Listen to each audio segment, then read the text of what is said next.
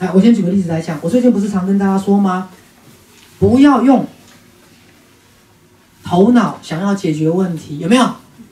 好，那这里就是其实是奥修一直在讲的，不要用头脑，no mind，no mind。好，我最近甚至跟大家讲，当你要做人生的重大决定，不要用思考，因为理性可能把你引导的很偏。等你所有的理性考虑过了，最后你就失去行动力了。各位，因为理性最后它可能是带着负面思考，再来它可能是顾虑太多。好，比如说刚才在跟马主任有一个简短的谈话，很有趣。好，因为我们一直认为做自己会伤到别人。好，可是刚才马主任讲了一句话，不做自己，最后才会真的伤害到别人。可是如果你去问马路上的人，十个你去问九个。请问做自己比较容易伤害别人，还是不做自己比较容易伤害别人？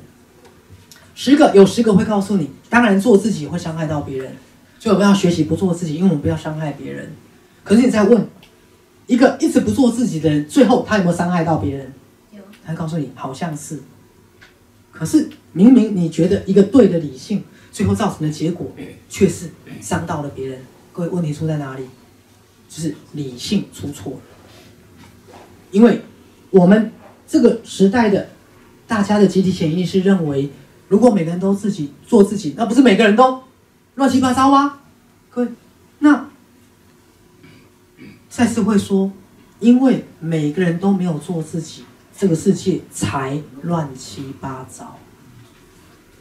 可是各位，你一定没有听过这一句话。你听过最多的那句话就是：当每个人都做自己，最后就会。冲突、矛盾、乱七八糟，对不对？可是各位根本不是这样。好，那我就举个有趣的例子。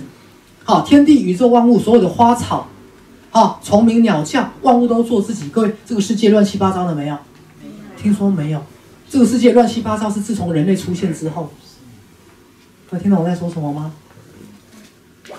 好，这个世界的乱七八糟是出现了人类之后，在没有人类的时候，花做花，鸟做鸟，昆虫做昆虫，有没有？